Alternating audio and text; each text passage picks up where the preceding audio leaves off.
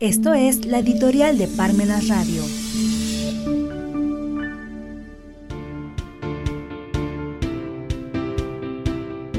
El mundo feliz de las candidaturas presidenciales.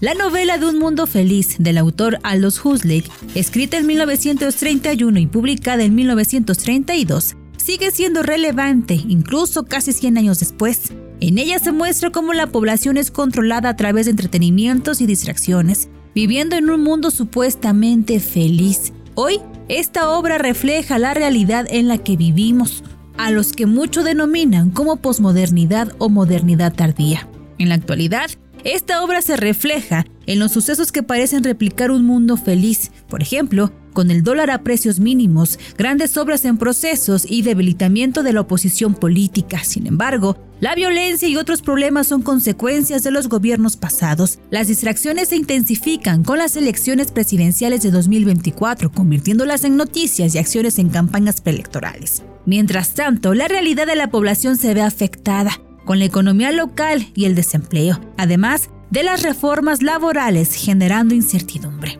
Hay temas más importantes que destacar, como por ejemplo la inseguridad pública y el resurgimiento de las autodefensas en Michoacán y la formación de grupos guerrilleros en Chiapas, pero estas noticias pasan a un segundo plano ante el mundo feliz de las candidaturas presidenciales.